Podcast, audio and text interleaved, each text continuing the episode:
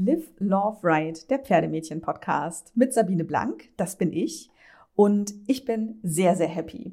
Für den Pferdemädchen-Podcast durfte ich ein Interview machen mit Martin Kess, aka das Pferdemädchen aus Pardiologie, aka der Ehemann von Charlotte Roach, aka der Mann, der eigentlich keine Interviews gibt. Eigentlich. Und ich durfte offensichtlich eins machen. Ey, ganz im Ernst, wie geil ist das denn bitte? Berichterstattung über Pardiologie gibt's ja wirklich jede Menge. Und ich finde, dieser Podcast bekommt diesen Hype auch völlig zurecht. Als jemand, der sich für Medien, für Medienformate und auch ganz im Speziellen für Podcasts sehr begeistern kann, ist das, was Charlotte und Martin in Pardiologie machen, für mich ja, also ich würde mal sagen, so eine Art heiliger Gral zwischen dem echten Leben und meinem Lieblingsmedium. Ich bin ganz großer Fan von durchaus verschiedenen Podcasts, aber das, was die beiden da machen, das ist für mich aus ganz vielen Gründen unerreicht. Und so ist es für mich ein inneres Blumenpflücken, dass der Mann, der eigentlich keine Interviews gibt, bereit war, sich mit mir bei einem leckeren Kaffee zu unterhalten so von Pferdemädchen zu Pferdemädchen. Das Interview haben wir aufgenommen im Van Dijk in Köln und das wird man auch durchaus an mehr als einer Stelle im Podcast hören. Die nächsten 90 Minuten sind von guter Studioqualität echt weit entfernt. Aber ich bin überzeugt, auch wenn der Sound nicht perfekt ist, ihr werdet genau wie ich tolle 90 Minuten mit Martin haben. Und jetzt nehme ich euch mit ins Van Dijk nach Köln. Mensch, ich kann ja immer noch nicht so richtig ähm, fassen, dass wir heute so hier sitzen. Ich hätte tatsächlich nicht geglaubt, dass es klappt. Bis zuletzt, vor allem als gestern in meinem E-Mail-Postfach dein Name im Eingang stand, dachte ich auf jeden Fall safe. Jetzt sagt er ab. Aber äh, ich sitze mit Martin im Van Dijk Café in Köln. Hallo Martin. Hallo, guten Tag. Ich äh, bin doch Mr. Zuverlässig. Ich sage nicht ab. Ja, also tatsächlich hat mich ja erst schon gewundert, dass du zugesagt hast, als ich dir äh, über das Café eine E-Mail geschrieben habe, ob du vielleicht im Pferdemädchen-Podcast dabei sein möchtest. Was war dein erster Gedanke, als du die Mail bekommen hast? Ähm, das, äh, weil der Titel Pferdemädchen-Podcast ist, habe ich sofort gedacht, ich muss das machen, weil das ist, äh, das fand ich einfach, das war ein super Bruch, das gefällt mir dann. Das ist also die Vorstellung, dass ich äh, als alter Mann im Pferdemädchen-Podcast bin, habe ich ja, das war der Grund. Also wenn das ein anderer Titel gewesen wäre, der naheliegender gewesen wäre, ähm, für mich naheliegender oder passender, dann hätte ich das wahrscheinlich einfach zu den Akten gelegt. Aber du hast das auch, abgesehen davon, auch noch so nett geschrieben und so persönlich, äh, dass es dann auch schwer gefallen wäre, abzusagen. Ach, das freut mich ganz sehr. Und tatsächlich müssen wir uns an der Stelle äh, vor allem bei der Bianca Bienhaus bedanken. Das ist eine Sattlerin und ähm, die hat äh, ja quasi bei mir den entscheidenden Anstoß gegeben, weil ich habe so eine Liste von Leuten, die ich gerne sprechen würde. Ne? Da stehen halt so zum Beispiel Dunja Hayali steht da drauf, da steht Rezo drauf, da steht aber auch äh, Bailey, du musst hier keine Hundefreundschaften schließen. Kannst du einen unser, Platz machen, bitte? Das ist unsere Hündin Marie. Oh, hallo Marie. Marie. Hi Marie. Und du bist hier bitte mal höflich Die ist schon sehr, sehr alt. Oh, und die wohnt hier? Ja, die wohnt bei unserem Röster Rolf. Ah. Und die hat ja schon, ist ja richtig eine graue Eminenz. Ne? Ja, also grau im wahrsten Sinne des Wortes auch. Ja, ganz, ganz reizende Hündin. Ja. 102 Eine, Jahre, glaube ich. Mindestens. Damit hast du jetzt nicht gerechnet, ne? Kommt ja. einfach ein Hund. Das gibt's ja gar nicht. Ach, du, du musst jetzt auch keinen rausdrücken, du. Das, das ist auch wirklich in jedem Podcast, dieser Hund ist bisher geschafft, einmal unangenehm aufzufallen. wirklich immer das Gleiche. Aber ich wollte mich bei der Bianca bedanken, ja. weil tatsächlich auf meiner Liste von Leuten, mit denen ich immer mal gerne sprechen würde, wie gesagt, so Dunja Hayali, Rizo oder eben auch Matze Hilscher, den ich jetzt tatsächlich auch bald treffen darf, der hat auch gesagt, ja, dann komm vorbei. Äh, neben denen standst auch du schon lange auf dieser Liste. Und dann habe ich aber irgendwie gedacht, dass es wahrscheinlich nichts bringt, dich anzufragen, einfach weil du sehr im Hintergrund dich von diesem Format gehalten hast und man hatte nicht den Eindruck, dass du tatsächlich Öffentlichkeit suchst. Also im Gegenteil, eigentlich eher das andere Extrem. Und dann hat aber Bianca eben auch nochmal geschrieben, so, willst du nicht mal den Martin fragen? Und genau auf diese Mail hin habe ich dann gedacht, weil sie das auch so schön begründet hat, dann habe ich gedacht, ich mache das. Und jetzt sitzen wir hier in Köln im Van Dijk und ich freue mich ganz doll. Und wir möchten vor allem erstmal über den Prinz reden, weil ich finde, der kommt in Pardiologie durchaus ein bisschen zu kurz. Was man wissen kann, ist, Prinz ist ein rheinisch-deutsches Kaltblut ich habe ein Foto gesehen, da trägt er einen Westernsattel. Ja. Er ist dunkelbraun, ja. hat eine schwarze Mähne ja. und sieht sehr nett aus. Erzähl mal ein bisschen über Prinz. Also ich bin ein spätberufenes Pferdemädchen. Mhm. Sehr. Also ich habe überhaupt keine Pferdevergangenheit als Teenager oder als äh, junger Mensch. Ich, ähm, ich glaube, die einzige Pferdeerfahrung war so auf der Soester Allerheiligen Kirmes im Kreisreiten auf so oh ne? so, so geführte Ponys, so, so mit drei oder vier Jahren. Ähm, und ich hab, war schon weit über 30, bevor ich überhaupt das erste Mal auf dem Pferd gesessen habe. Ähm, das lag an meiner damaligen Frau, die viel geritten ist. Und wenn wir dann irgendwo im Urlaub waren, hat die immer gesagt, ach komm, lass uns, ich würde so gerne ausreiten. Und dann bin ich, ähm, bin ich halt mitgegangen ähm, und hatte das Glück, dass ich äh, eigentlich immer nur gute Erfahrungen gemacht habe. Ne? Also dass ich so, ich habe, ich konnte das nicht, aber ich habe mich nicht unwohl gefühlt, ich bin nicht runtergefallen und ich fand das auch schön. Vor allen Dingen eben durch Landschaft zu reiten. Ne? Also ich bin nie, äh, bin, äh, habe fast noch nie eine Halle von innen gesehen. So.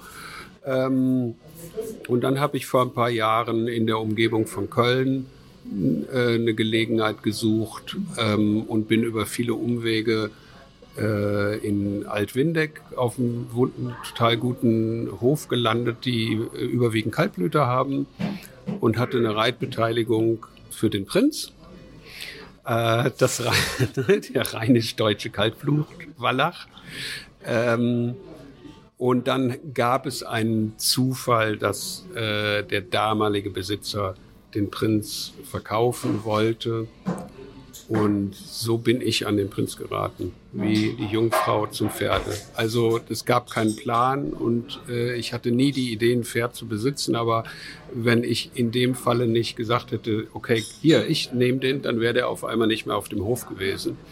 Und das äh, wollte ich gerne verhindern und alle anderen äh, auf dem Hof auch, weil der Prinz ist ein super Pferd unfassbar tolles, entspanntes, ein super Charakter und äh, ich habe den auch nicht ausgebildet. Also ich kann mir da überhaupt keinen Orden für an die Brust heften, wie der ist, sondern das haben die äh, Stallbesitzer Manuela und Hubert gemacht von Erlebnissen mit Kaltblütern. Äh, die haben daraus so ein tolles Pferd gemacht. Und ich nutz, bin der Nutznießer davon. Ich konnte mich da draufsetzen auf ein fertiges Pferd und der ist einfach super. Und ich gehe halt äh, so oft es geht äh, in den Wald und ins Gelände. Das ist das, was ich mit Reiten verbinde. Ähm, äh, ausreiten. Ne? Wie war das so, als du nach Hause gekommen bist und gesagt hast, du Charlotte, ich glaube, wir kaufen den Prinz? Das hat die, äh, also das hat die gar nicht äh, erstaunt. Das fand die, also ich fand das auch total logisch, das zu machen, weil ich ja zu der Zeit den schon gut kannte und ähm, den ja auch schon äh, bestimmt ein Jahr lang regelmäßig geritten bin und äh, auch immer begeistert von, davon, von dem Prinz war. Und ja, das war tatsächlich, das war dann einfach logisch, das zu tun. Ähm, und deswegen hat die auch gesagt, ja klar, das musst du machen. Das war, äh, das war gar keine Frage. Aber das ist eben so, ich bin da sehr spät überhaupt erst auf das Thema Pferde gekommen und es hat nie zu meiner Lebensplanung gehört, so eine Fantasie, ich hab mal ein Pferd. Mhm.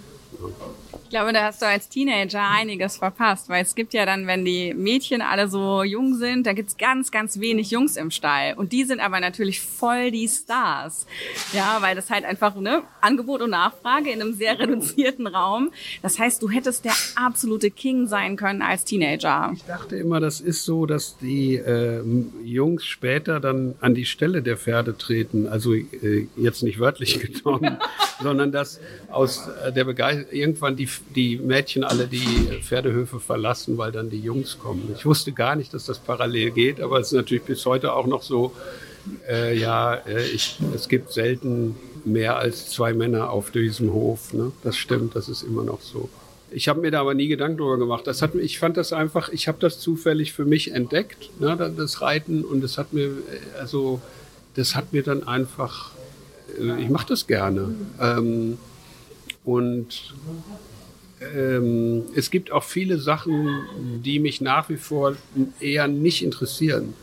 Ähm, die so Vollblut-Pferdeleute oder Pferdemenschen total interessieren. Also ich glaube auch, ich würde auch ehrlich, ich würde auch nicht sagen, ich bin ein Pferdemensch im Vergleich zu den echten Pferdemenschen. Die Was verstehst du denn darunter, wenn du sagst, ein Pferdemensch? Ähm, dass das Pferd quasi mal mindestens an zweiter, wenn nicht oft an erster Stelle steht und dass das ganze Leben darum gebaut ist und dass ähm, das so ein wirkliches Zusammenleben ist und dem auch alles andere untergeordnet ist.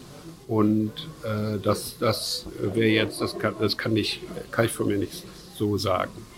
Ich glaube, da müsste ich mich schuldig im Sinne der Anklage bekennen. Also ich glaube, ich habe viele Jahre meines Lebens dem Pferdemädchen sein oder Pferdemensch sein tatsächlich so ausgerichtet. Und ich meine, ich habe mit sieben angefangen. Das heißt, ich bin jetzt 30 Jahre mit Pferden und ich kann sagen, solange ich irgendwie krabbeln kann, werde ich mit Pferden sein. So.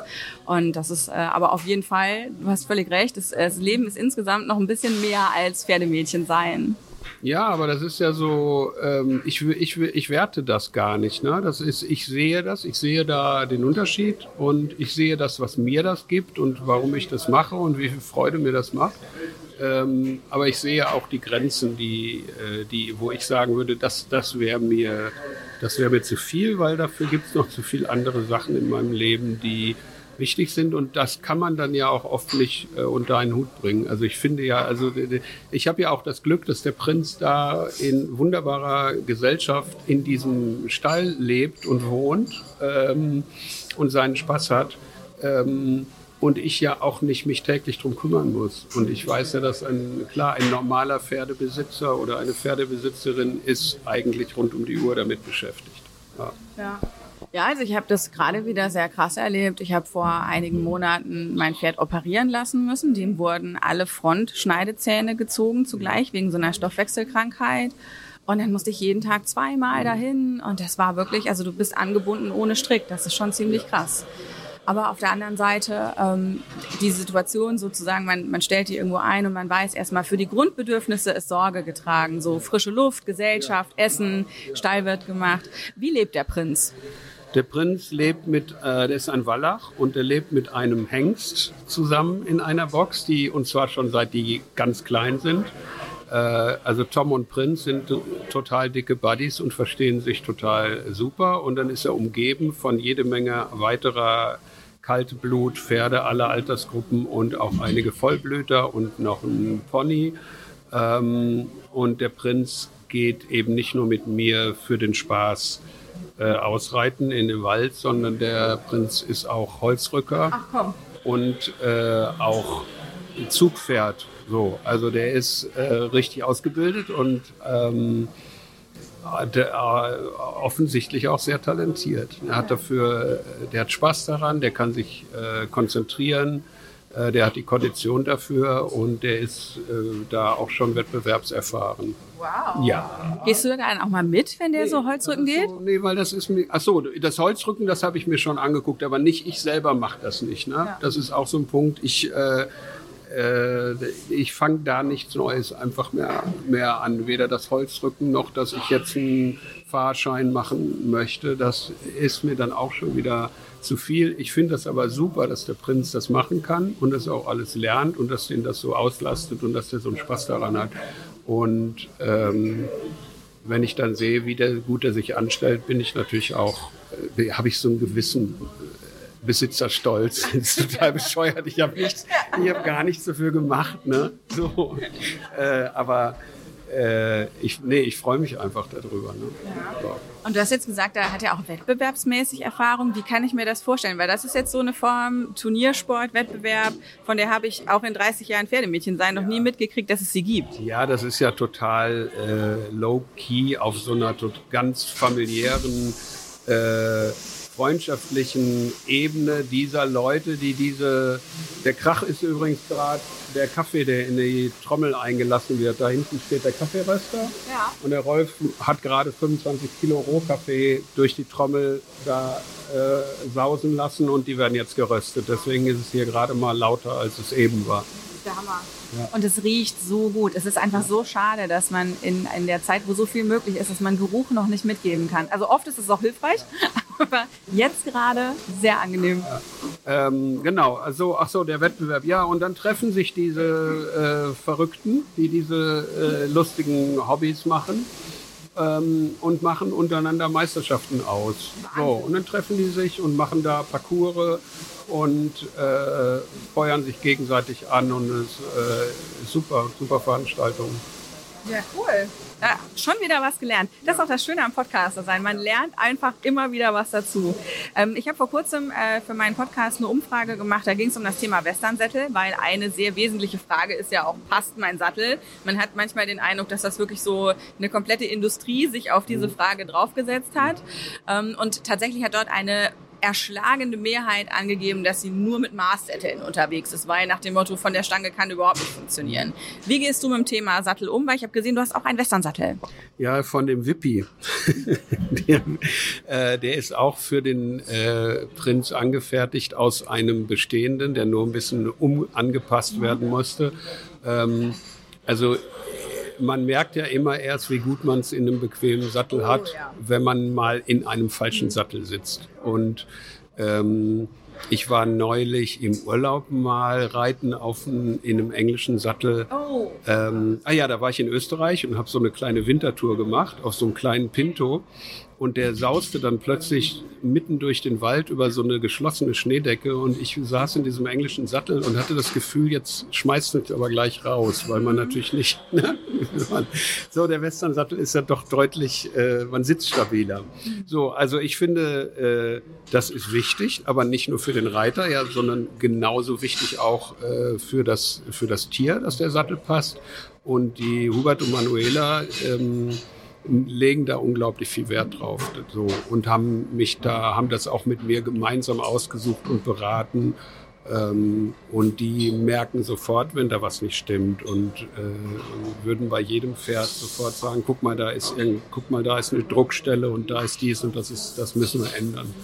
Also das, ich, ja, ich finde das, ich finde das wichtig, was ja nicht heißt, dass es nicht mal was gibt, äh, was von der Stange aus äh, zufällig passt. Ne? Ja. Und ich find, bin auch, äh, äh, ich finde auch, es muss immer eine vernünftige Relation geben, was eigentlich die Dinge auch kosten. So ähm, und also ich bin jetzt kein äh, Swarovski-Reiter. Ne?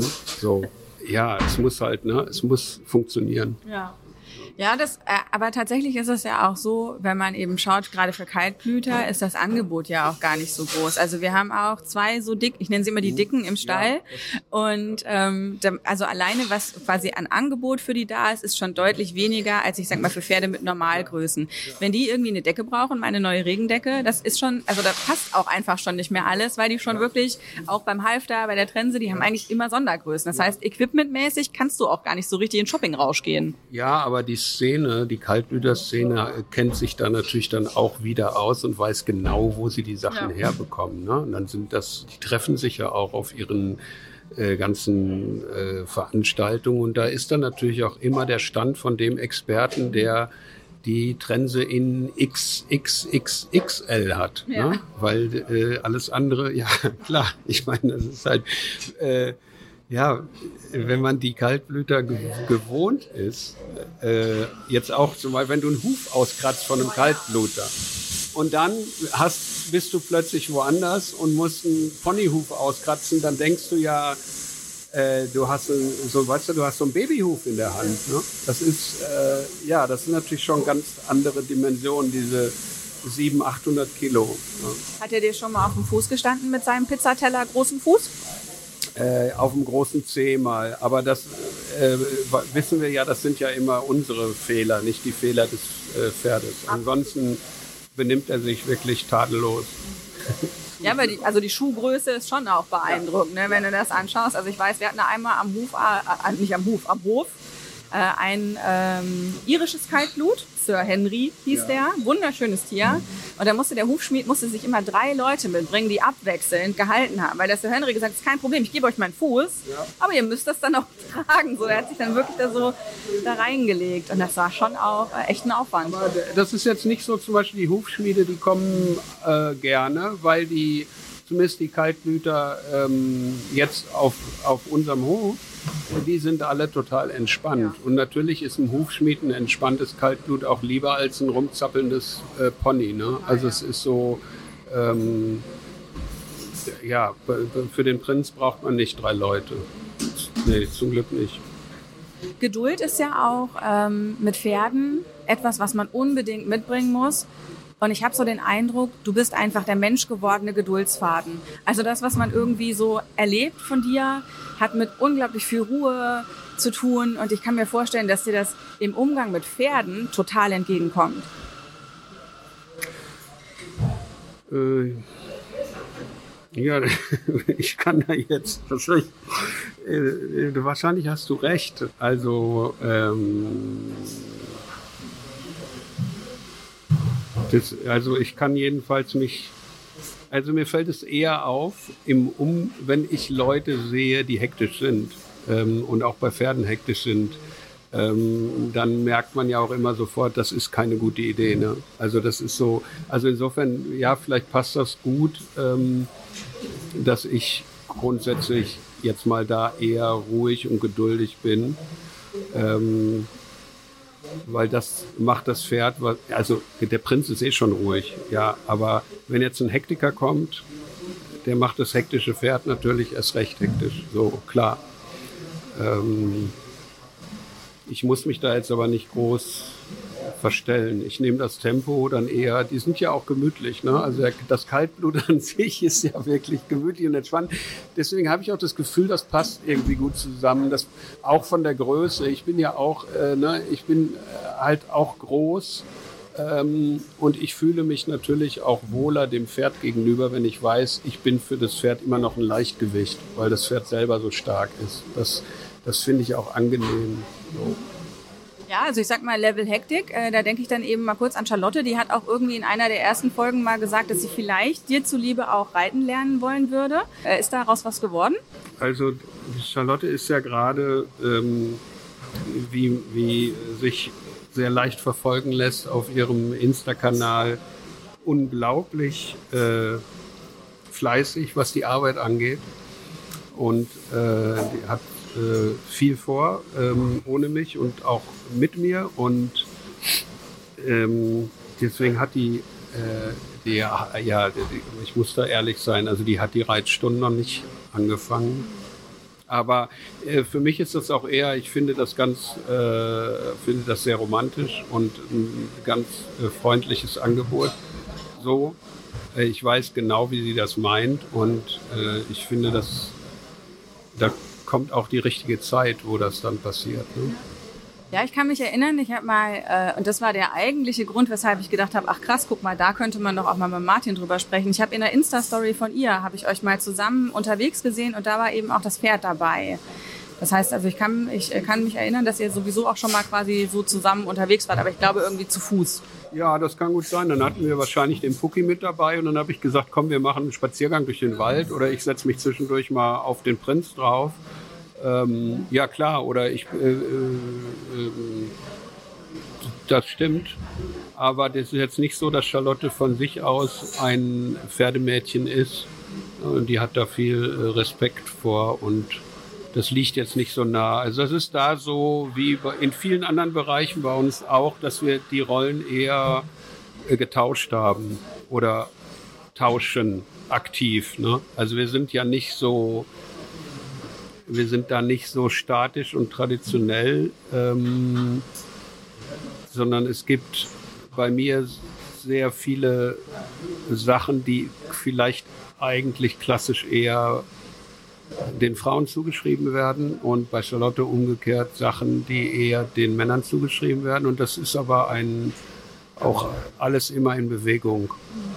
Das bringt mich zu meiner Frage zum Thema mutig sein, weil am Ende als Pferdemädchen muss man ja schon auch mutig sein. Man hat es mit einem, in meinem Fall 500 Kilo schweren Lebewesen zu tun. In deinem Fall der Prinz wird eine knappe Tonne haben, Kaltblüter auch gerne mal mehr als eine Tonne. Der erste Galopp, das erste Mal sich überwinden, sich überhaupt da draufsetzen und auch gerade wenn man es als Kind nicht lernt, sondern wenn man als Erwachsener den Einstieg sucht, dann hat das ja auch viel mit Mut zu tun. Musstest du äh, dich selber quasi zum Mutigsein animieren? Auf deinem Weg zum Reiter? Nee, komischerweise habe ich, glaube ich, sagen wir mal, vielleicht war das ja sogar ignorant oder leichtsinnig damals, als ich angefangen habe. Ähm, da habe ich keine Angst gehabt. Ähm, und habe dann ja auch das Gefühl gekriegt, ach guck mal, du musst keine Angst haben, weil mir nie was äh, passiert ist. Ich habe ähm, eine der, der ersten großen Reiterfahrungen. Da habe ich, ich glaube, ich habe dreimal vorher im Gelände auf dem Pferd gesessen und bin dann eine Woche in Island jeden Tag zehn Stunden geritten. Mit, oh mit einer Herde quer über die Insel. Eine Woche. Aber Moment, stelle ich mir jetzt gerade dich, sehr großen Mann, auf so einem kleinen Isländer vor. Ja, aber das waren, die haben mir natürlich das Größte, das Größte gegeben. So, und da, ähm, das war halt auch so, dass ne, wir, wir, das war, wir hatten, haben Urlaub gemacht damals mit meiner damaligen Frau. Die wollte das und die konnte auch richtig reiten und die hat einfach auch gesagt, das machst du schon. So und dann bin ich da mit und das war im Grunde genommen meine erste große äh, Erfahrung und da ist ja auch die ganze Herde galoppiert. Ähm, und ich glaube, wenn ich da vom Pferd gefallen wäre, dann wäre ich vielleicht auch nie wieder draufgestiegen. Und ähm, erst jetzt so mit, mit wirklich mit fortgeschrittenem Alter äh, habe ich mache ich mir mehr Gedanken um Sicherheit und ja. ähm, ich hatte immer noch keine äh, dramatischen Unfälle oder Stürze, aber ich bin natürlich auch schon zwei, dreimal irgendwie runter äh, ohne dass was passiert ist. Und das ist aber schon so, dass ich mir da mittlerweile mehr Gedanken mache als früher. Ich reite nicht für den Speed. Ne? Also ich bin so, und ich weiß das ja auch, wenn man dann mit den Teenagern unterwegs ist, den, was die für einen Spaß und für eine total äh, die haben einfach so einen Bock an dem Tempo und an der Challenge oder so und die denken gar nicht darüber nach so und ich gucke mir das an und das merke ich, das ist nicht das, was mich antreibt. Also ich finde einfach, ich kann auch äh, drei Stunden im Schritt durch den Wald gehen. Ja. Finde ich auch tatsächlich super schön. Also gerade Wanderreiten ist was, was ich ja. mir auch vorgenommen habe, das irgendwie mal mit meinem kleinen Dicky irgendwie mal anzufangen.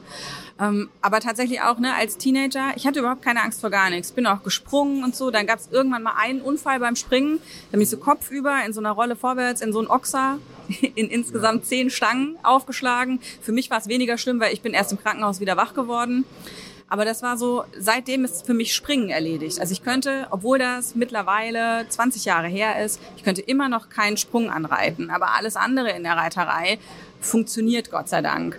Hattest du mal so Erlebnisse beim Reiten, wo du gedacht hast, boah, das hier war eine richtige Scheißidee? Ich habe mal versucht, den Prinz durch ein Wasser zu kriegen, wo er nicht durch wollte. Und ich hätte es nach dem ersten Versuch einsehen sollen, dass ich schon verloren habe, weil ich ne, also so, weil ich es da nicht geschafft habe. Und dann habe ich 20 Minuten äh, eigentlich vor versammelter Mannschaft, das war auf einem Wanderritt, mich abgemüht und es wurde immer unangenehmer für alle, um, für Prinz, aber auch für mich. Und natürlich hat es auch nicht geklappt. Und das war so ein Ding, wo ich gemerkt habe, als klar, das ist so, wenn du das in dem ersten Versuch nicht durchziehst, sondern da, weil du nicht fokussiert genug warst, hast du dich verarschen lassen und hat der Prinz dir gesagt, wo es lang geht. Als klar, ich, dann kann man es auch lassen. Ne? So. Ähm, was habt ihr dann gemacht? Weil bei so einem Wanderritt kann man jetzt schlecht sagen, okay, pass auf, ihr geht da lang, wir gehen da lang, wir treffen uns in einer Stunde. Ja, doch, wir sind dann, äh, wir sind dann da den, wir mussten dann äh, den anderen Weg ja. gehen. Ne? Ähm, ich bin, finde aber Wanderritt, also äh, Wanderritt finde ich super. Also ich finde die, äh, finde das eine total schöne Art, ähm, weil das wenn man das über mehrere Tage macht, dann kriegt man natürlich noch mal eine ganz andere Erlebnisruhe da rein, als so in den Standardausritt. Ähm, und ich kann mich erinnern, was ich, was mir total gut gefallen hat für die, für die Verbindung von, von Pferd und Reiter, waren so Extreme Trail Tage, die wir gemacht haben. Also die, äh, diese Fortschritte, die man in kürzester Zeit macht. Und diese Idee, dass man erst mit dem, mit dem Pferd am Boden arbeitet und durch diese verschiedensten Hindernisse marschiert und das einen Tag später im Sattel macht und zwar äh, ohne mit der Wimper zu zucken, das finde ich macht äh, das also das na klar das erstmal hat man total Erfolgserlebnisse aber ich finde das auch so das bindet ne? das das das es gibt einem so ein gutes Gefühl und man lernt so viel darüber dass es darauf ankommt dass man auch selbst entspannt dabei ist ne? so total ja das ist äh, tatsächlich Extreme Trail ist für mich auch 2020 auf der Wunschliste. Ja. Ich habe halt ein Problem. Ähm, ich habe in zwölf Jahren Pferdebesitzer sein das Thema Verladen so richtig hart verkackt. Oh. Ne? Also im Sinne von so richtig. Ich bin schon vom Turnier nach Hause gelaufen. Ja. Ja. Also das an dem Tag hättest du den Dicky für ein halbes Glas kalte abgestandene Cola tauschen können. Okay. Und dementsprechend ist jetzt für 2020 habe ich genau zwei Ziele mit meinem Pferd. Ich habe jetzt mir ein Auto besorgt, mit dem ich einen Hänger ziehen kann. Ich werde jetzt anfangen, Hänger zu leihen, weil Frontausstieg geht, wenn du so quasi, ne, ja. kannst immer so durchlaufen ja. und dann rafft er das nicht, dass du irgendwann sagst, jetzt hat einer hinten die Stange zugemacht, ich schieb dich noch mal kurz über den Eingang rückwärts, mach vorne zu und dann steht er da und denkt, was ist denn jetzt gerade passiert? Das heißt, äh, mein, mein Plan ist, ich muss diese Verladesache hinkriegen, weil es ganz, ganz fürchterlich ist, dass ich das in zwölf Jahren nicht geschafft habe. Und übrigens aber auch jeder, der gesagt hat, kein Problem, ich komme vorbei, ich mache das. Safe, alle haben es auch nicht hingekriegt. Ein einziger bisher, der Leon. Shoutout an dieser Stelle. Okay. Und äh, das also heißt... Da, ich setze jetzt unseren, äh, den Chef, äh, meinen Chef, den Hubert, mal einfach unter Druck hier und behaupte, äh, der kriegt das hin. Mhm. Also so. Äh, aber ja, ich finde, also ähm, zuzugucken, wie äh, jemand mit seinem Pferd am Hänger scheitert, äh, ist natürlich krass. Das, ich glaube, das ist ungefähr so, wie, als, wie wenn mir jemand zuguckt, wie ich nicht durch das Wasser komme, was ich eben erzählt habe. Ne? Das ist, äh, wenn du da als Unbeteiligter stehst und du einfach äh, weißt, das, das, das, das kann gar nicht mehr klappen. Das Spiel ist schon längst verloren. Safe, ja. Und jetzt ne, die Pferde bei uns auf dem Hof, die natürlich, weil die ja alle auch äh, eingesetzt werden, ähm, ne, im Wald und so weiter, die für das ist das A und O. Das ist mit, das müssen die, da gibt es überhaupt kein Pardon. Das können die alle und das können, machen die auch alle ohne, ohne Wenn und Aber. Und äh, deswegen war das für mich war das total überraschend, dann das erste Mal überhaupt zu sehen, was es da für Probleme geben kann. Äh, und wie gefährlich das natürlich auch dann schnell wird. Ne? So. Ich könnte da einen ganzen Podcast drüber machen mit mindestens 15 Folgen, wie man auf dieser Ebene total versagen ja. kann. Also ich habe alles versucht, was nicht funktioniert. Safe. Ja. Ganz schlimm. Tja, jetzt hast du natürlich dann auch eine lange Geschichte des Scheiterns hinter ja, dir. Und das ist es ja auch in mir. Das heißt, also ja. ich traue mir zu, dass ich fremde Pferde, mit denen ich noch nie etwas zu tun hatte, die wirklich ein Problem haben, die kann ich verladen. Ja. Da gibt man mir Zeit und dann einfach lasst mich damit gehen. Ich, ich sage, das kriege ich hin. Wenn die nicht so richtig schlimm versaut sind, ist das lösbar. Habe ich auch schon gemacht. Aber mit diesen zwölf Jahren Vorgeschichte und dieser emotionalen Bindung, weil das ist mein Pferd und wie oft hat der mich da hängen lassen, gefühlt. Ne? Also, ja. es, der Fehler war immer bei mir. Ich unterstelle dem da gar nichts. Dass, es, dass das so ist, wie es ist, geht voll und ganz auf meine Kappe. Aber alleine schon, wenn wir jetzt darüber, ich werde nervös, wenn ich nur darüber nachdenke. Und deswegen habe ich mir für dieses Jahr gesagt, okay, mein Ziel ist, ich will das hinkriegen. Ich habe jetzt dieses Auto, ich bin noch von keinem mehr abhängig. Ich kann das jetzt quasi auch in Eigenregie lösen. Dann werde ich jetzt mit mir mal einen Hänger leihen und irgendwann dieses Jahr werde ich mit dem Dicky in extrem Trail fahren. Und dann ist der Knoten gelöst und dann ist alles gut. Und ich weiß, wir werden das hinkriegen, aber zwölf Jahre Vorgeschichte machen es halt schon auch wirklich schwierig. Aber ich sag mal so, aktuell ist mein Status, ich freue mich auf die Herausforderungen. Ja, aber ich finde es super. Ich finde, dass du das so, dass du dir das äh, nicht nur vornimmst, sondern das hier auch noch öffentlich machst. Ja. Tatsächlich habe ich mit meinen 2020er Zielen habe ich so gemacht. Ich habe fünf Sachen, also fünf Bereiche, wo ich ja. mir Dinge vorgenommen habe und die hängen an meinem Kühlschrank. Also ich, ich laufe da jeden Tag drauf zu und habe dort quasi wirklich so eine visuelle Ebene, wo ich jetzt auch Sachen wegstreiche und so und immer wenn was klappt, muss es da weg und dadurch, dass ich so eine visuelle Präsenz habe, damit habe ich gute Erfahrungen gemacht und tatsächlich ist das was, wo ich auch denke, rational drauf geguckt, warum sollte das nicht klappen? Ja. Es gibt halt ein paar Schritte auf dem Weg dahin und die werden auch nicht alle einfach sein. Ich werde bestimmt wieder weinen ganz viel, ja, also ja. wie oft habe ich am Hänger geheult, gell? Also ganz schlimm. Und ähm, aber ist egal. Also ich nehme das jetzt an und dann machen wir das. Und das ist so mein Ziel mit dem Pferd, dass wir in Extremtrail können. Ich will noch nicht mal mehr aufs Turnier. Ja. Früher, ich wollte unbedingt aufs Turnier. Ich wollte diese Glitzer-Outfits haben. Ich wollte die tollsten Sachen am Pferd haben. Den schönsten Sattel und Turnier und so. Ist mir heute, also ich würde nicht ausschließen, irgendwie mal irgendwie auch eine Prüfung zu gehen, aber vor allem will ich einen Wanderritt machen können. Ich will in die Eifel fahren können und sagen, ich will in der Eifel reiten gehen können. Oder auch, der Dicky muss in die Klinik, wir fahren in die Klinik. Wobei das hat zum Beispiel, als der 42 Fieber hatte und ein Meter langes Hämatom, ging der 1A auf den Hänger. Ja, also an der Stelle kann ich sagen, hat gut funktioniert. Aber das will ich lösen, das ist so mein Ziel. Hast du irgendwas mit dem Prinz, was du gerne können wollen würdest, was ihr gerade noch nicht könnt? Vielleicht ist das mein Trick, dass ich gar nicht so ambitioniert bin, ne? dass ich dann die Sachen die in weiter Ferne liegen, auch einfach sage, nee, das, das will ich nicht. Nee, aber es war tatsächlich so. Ich war zum Beispiel bei dem Extrem äh, Trail, da dachte ich, das ist richtig gut fürs Gelände. Ne? Das ist also, mir geht's immer darum, ich möchte im Gelände gut klarkommen und mich äh, sicher fühlen. Äh, ich möchte, dass der dahin geht, wo ich will, dass der Wege geht, die er noch nie gegangen ist, dass wir, äh, wenn wir auf einem Pfad stehen und da ist ein Baum umgekippt, dass der links mit mir den Hang hochgeht ob, und solche so. Und dann dafür fand ich dieses äh, Extreme Trail eine super Übung.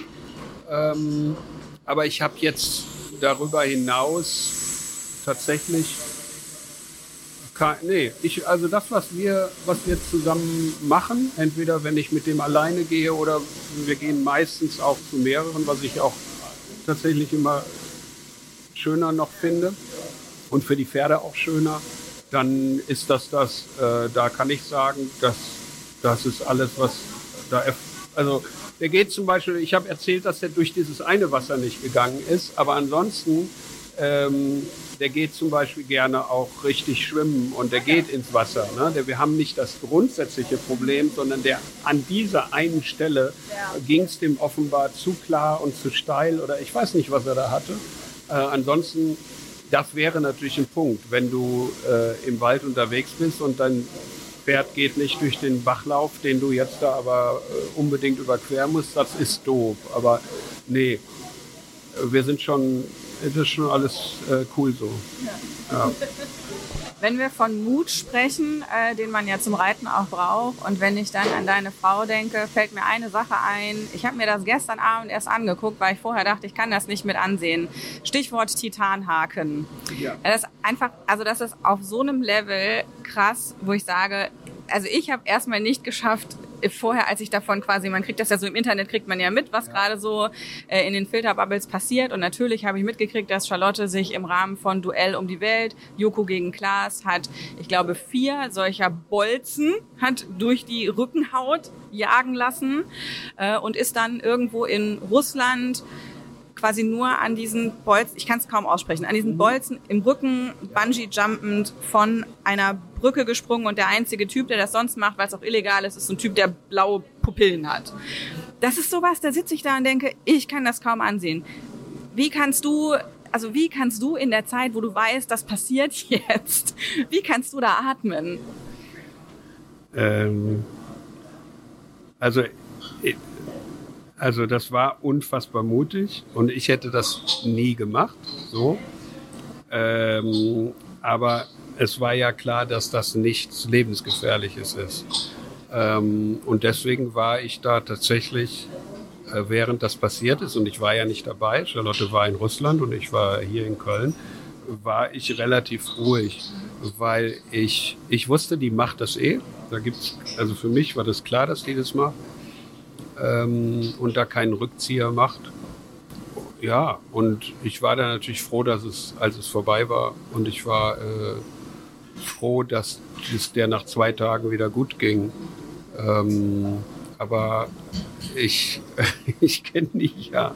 Ich weiß ja, ich weiß ja, wie krass sie ist. Und ähm, also etwas zu machen, was Joko und Klaas nicht gemacht haben, das reicht einfach als, äh, wenn du das Charlotte sagst, ein Typ ist dafür zu feige, dann ist das Ansporn genug, ja, okay. ne, dass sie das macht.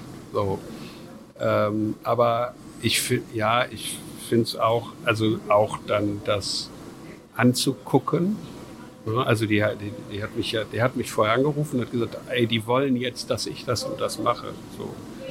Ich fand es krass, aber ich hatte auch nicht das Gefühl, wenn ich jetzt sage, äh, mach das lieber nicht, dass es irgendwas nutzt. Das nutzt nie was. Äh, Im Gegenteil. Ja. Und äh, als ich es dann gesehen habe, ja, fand ich auch, oh, also äh, ja, ich jetzt ich jetzt nicht gemacht. Also ich hätte für, ich weiß nicht, also ich hätte es nee, nie gemacht.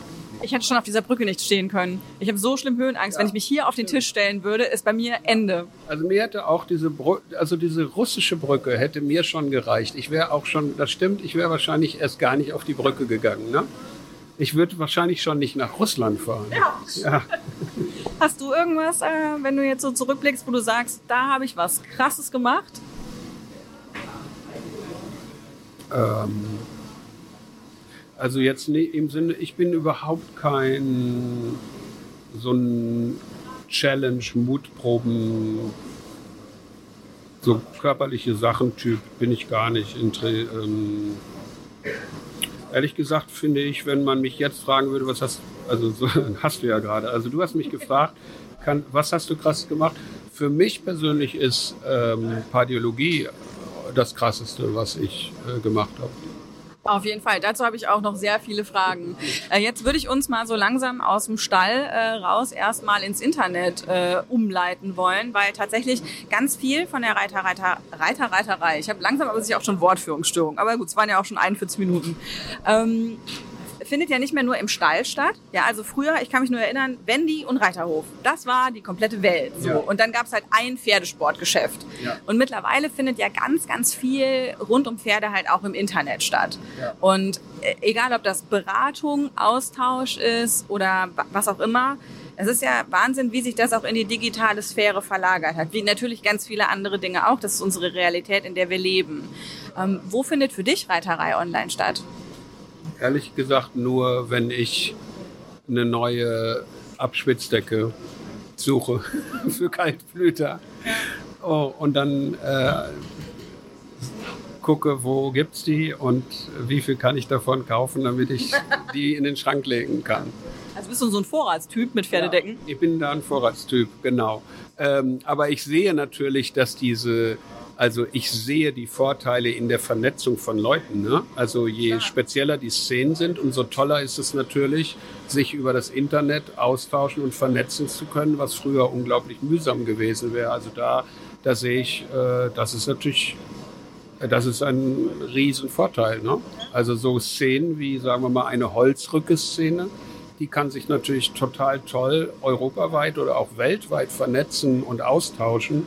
Ähm, was dann dazu geführt hat, dass äh, diese eine kleine Championship, wo ich von gesprochen habe, weiß gar nicht, keine Ahnung, sagen wir mal nordrhein-westfälische Holzdrücke-Meisterschaft oder so, ähm, die hat der Prinz mit einem japanischen äh, Holzrücker gemacht. Ne? So, über irgendwelche Umwege. So, und äh, das ist natürlich toll. Also diese, ich finde diese, äh, dieser Austausch äh, der macht es natürlich diesen, diesen, diesen Special Interest Gruppen total leicht. Das ist super. Ja. Und jetzt haben wir ja gerade zum Beispiel äh, Hashtag Fit fürs Pferd. Wenn du da auf Instagram gucken würdest, ich weiß, du bist da nicht sehr aktiv, aber dann würdest du sehen, dass so eine Influencerin quasi so eine Serie losgetreten hat, wo jetzt ganz viel äh, Reiter und Reiterinnen darüber nachdenken, dass es doch eine kluge Idee ist, fit fürs Pferd zu sein, weil wir wollen eine sportliche Leistung von unserem Pferd. Ich meine, selbst wenn wir sagen, wir wollen Wanderreiten gehen, ist eine gute Bemuskelung und auch eine Ausdauer im Sinne von Cardio ist wichtig. Und dann hat sich da jetzt so eine richtige Bewegung manifestiert und ganz viele gehen jetzt hin und sagen, okay, dann werde ich jetzt fit für mein Pferd oder auch Abnehmen fürs Pferd ist gerade so ein Ding. Da haben sich innerhalb von einer Woche in einer Facebook-Gruppe über 1000 Frauen zusammengefunden, die gesagt haben, wir unterstützen uns jetzt da gegenseitig dabei. Und das alles passiert dann irgendwie in Echtzeit parallel auf Instagram. Und mein Eindruck ist, dass Instagram bei dir zu Hause auch eine große Rolle spielt. Ja, das stimmt. Ich, ähm, es gab eine Zeit, da war ich mit zwei äh, äh, jungen, lustigen Reiterinnen oft unterwegs, Annalena und Karina. Da haben wir immer Yoga fürs Pferd während des Reitens gemacht. Das war immer sehr lustig. Wir haben uns immer äh, Übungen ausgedacht, die man sozusagen auf dem Pferderücken machen kann. Aber äh, gibt's davon Video? Ja, ich habe sie nicht und ich äh, ich äh, du weißt ja, ich bin tatsächlich selber nicht äh, sehr aktiv und habe da auch kein Vermarktungsinteresse. Aber du kannst es gerne machen. Also ich finde Yoga um Pferderücken super Idee. Okay, cool. Ja, also tatsächlich habe ich äh, vor einer Woche das allererste Mal in meinem Leben überhaupt Yoga gemacht und habe festgestellt, dass es um einiges anstrengender als ich mir das vorgestellt habe. Und das zieht an Stellen, wo man gar nicht wusste, dass einem das da wehtun kann. Ja. Ist aber natürlich für äh, die sozusagen die äh, Dehnung nach einem langen, anstrengenden Wanderritt äh, sind das natürlich super Übungen. Mhm. Wenn du auf so einem breiten Kaltblut gesessen hast, dann äh, weißt dann kannst du für die Hüfte schon eine Menge Yoga gebrauchen. Ne? Ja, das kann ich mir vorstellen. Vor allem, wenn man halt nicht so groß ist wie du, ist es ja nochmal ein ganz anderer ja. Winkel. Also es hat eine gewisse Herausforderung. Aber auch bei dir zu Hause ist scheinbar, also man hat zumindest ja. den Eindruck, Instagram ist überall. Also man hat so ein bisschen das Gefühl, man ist in Echtzeit auch bei dir in der Familie mit dabei. Ja, das scheint jetzt, ich sag mal, das liegt ja vermutlich an Charlotte und Polly. Ja, ja ne? Ja. Ja, aber ich habe, ähm, ich war, äh, ich habe das lange versucht zu äh, verhindern oder äh, meine Charlotte wollte das schon lange machen und ich habe immer eher sehr, sehr stark den Kopf geschüttelt. Und ich muss mich da aber auch in dem Falle richtig korrigieren, weil das für Charlotte und auch so, wie sie das macht, ähm, ein super Medium ist. Ähm, und für Polly gilt das genauso. Also die Polly hat das komplett alleine und unabhängig einfach auch für sich auf die Beine gestellt. Äh, und ich finde, sie macht das, sie macht das gut, so dass ihr das gut tut und dass es auch anderen gut tut. Und das, also ich, ich kriege ja durch Pardiologie einfach jetzt äh, was mit von Instagram, was ich vorher ähm, nicht mitgekriegt habe. Aber jetzt sehe ich ja, ähm, was da passiert, auch an Reaktionen. Und ich finde, dass die sehr, sehr, sehr überwiegende äh, Anzahl von Leuten, die da unterwegs sind, sehr positiv sind. Und dass das eine sehr angenehme und freundliche und zugewandte Stimmung ist. Ja. Ja, tatsächlich im direkten Vergleich zu Facebook, wo man das Gefühl hat, egal auch mit welcher positiven Motivation vielleicht jemand etwas einstellt, da hat man den Eindruck, das geht sehr schnell darin gehend, dass einfach Leute sich sehr kontrovers austauschen, um es mal noch mhm. halbwegs positiv zu beschreiben. Und auf Instagram scheint es irgendwie eine ganze Ecke netter, wärmer und herzlicher zu sein. Ich weiß aber nicht, ob ich vielleicht einfach nur den falschen Dingen folge. Ja, nee, ich glaube, du folgst dann genau den richtigen Dingen. Das finde ich ist ja auch die, kann ich mich noch dran erinnern, dass das mit das allererste war, was äh, Polly zu Charlotte gesagt hat. Du äh, folge nur den Sachen, die dir gut tun und mit denen du dich gut fühlst. Und diese Auswahl zu treffen, ähm, ist sicherlich also wahrscheinlich das Wichtigste, um da glücklich zu sein und sich gut zu fühlen. Aber die Möglichkeit hat man ja. Und äh, dann hat das offenbar, äh, ist es was unglaublich Kommunikatives und Aufbauendes und Verbindendes. Und natürlich auch für sinnvolle Kampagnen ein ganz tolles und machtvolles Medium. Total. Und wenn ich mir das so anschaue, also gerade eben auch im Hinblick auf, wir sagen jetzt nicht nur, guck mal, das ist der neue Eyeliner und das hier ist mein neues T-Shirt, sondern ja. eben auch gerade, wenn man politisch aktiv ist ja. und wenn man einfach im Sinne von Zeitgeschehen auf Dinge aufmerksam machen will. Und da trifft sich ja dann ganz schnell online und offline.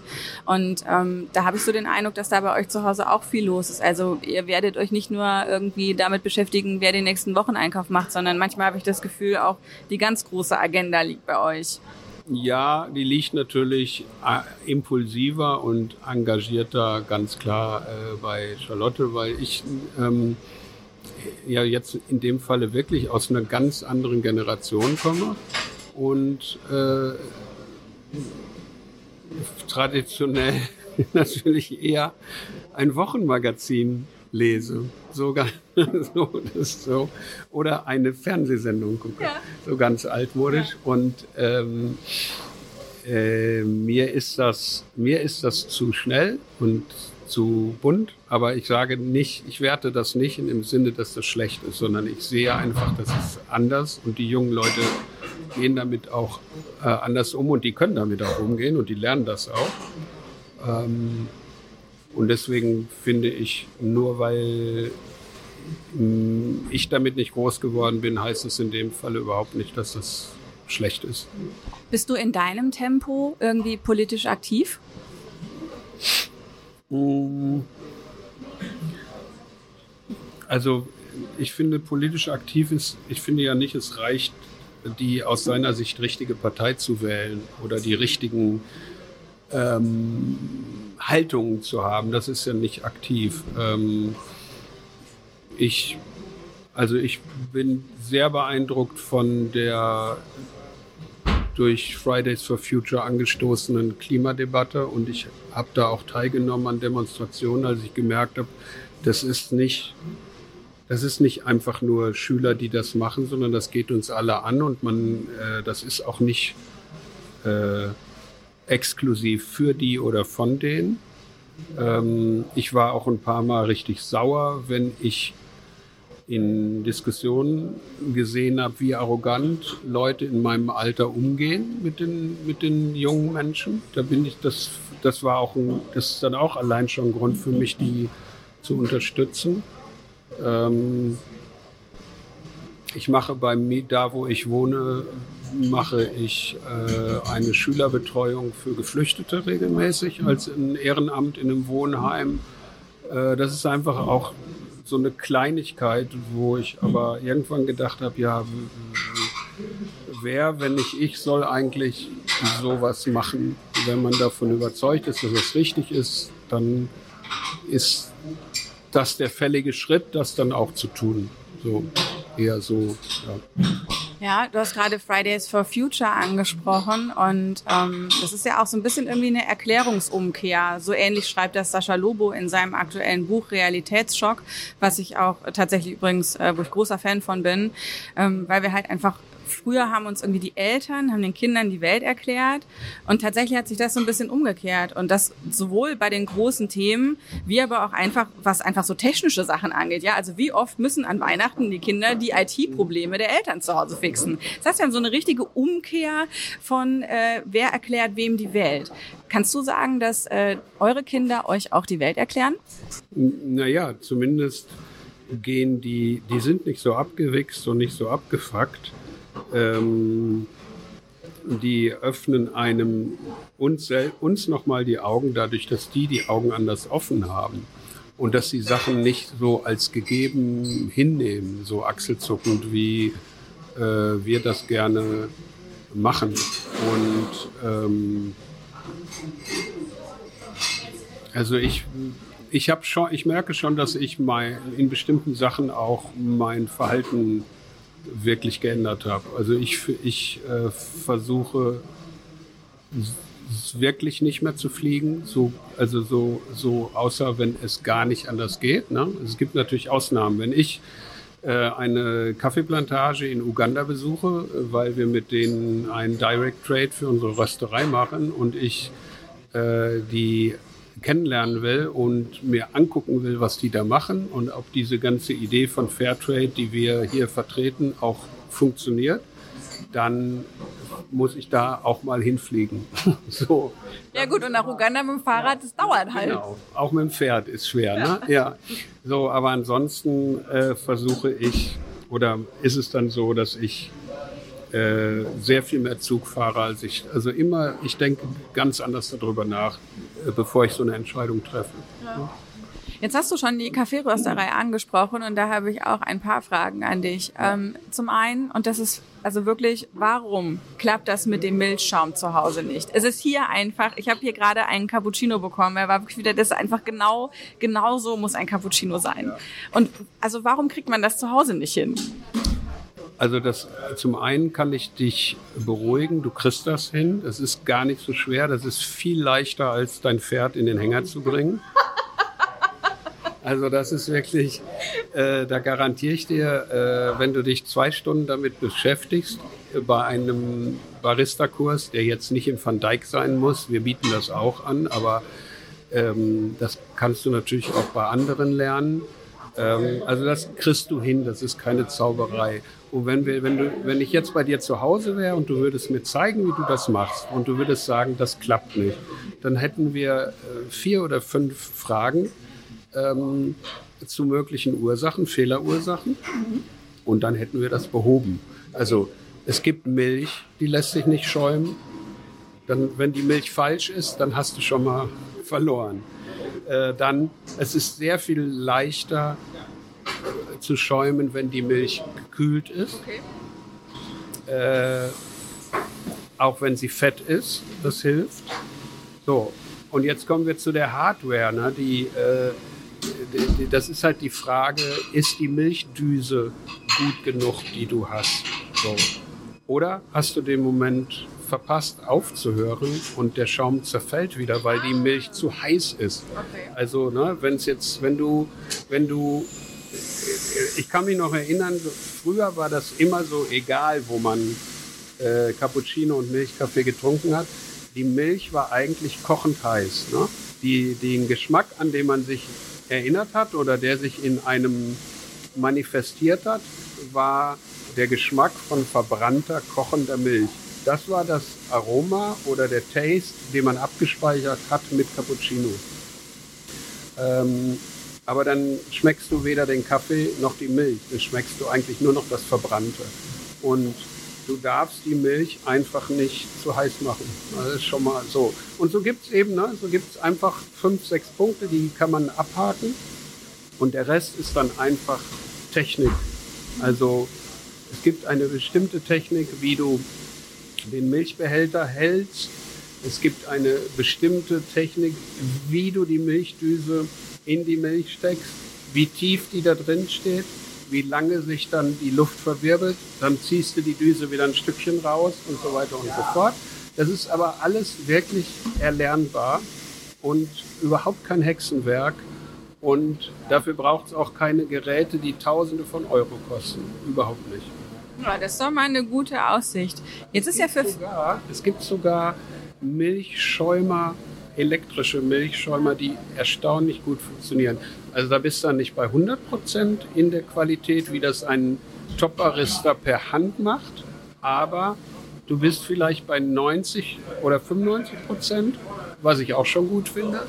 Äh, und du kannst einen Fehler nicht machen, nämlich du kannst gar nicht überhitzen, weil diese Geräte automatisch bei 65 Grad sagen Feierabend. Das ist natürlich gut. Jetzt mein, für viele Leute ist der Kaffee erstmal so eine Frage von, welche Kaffeepads sind gerade im Angebot und dann nehmen die halt genau die. So.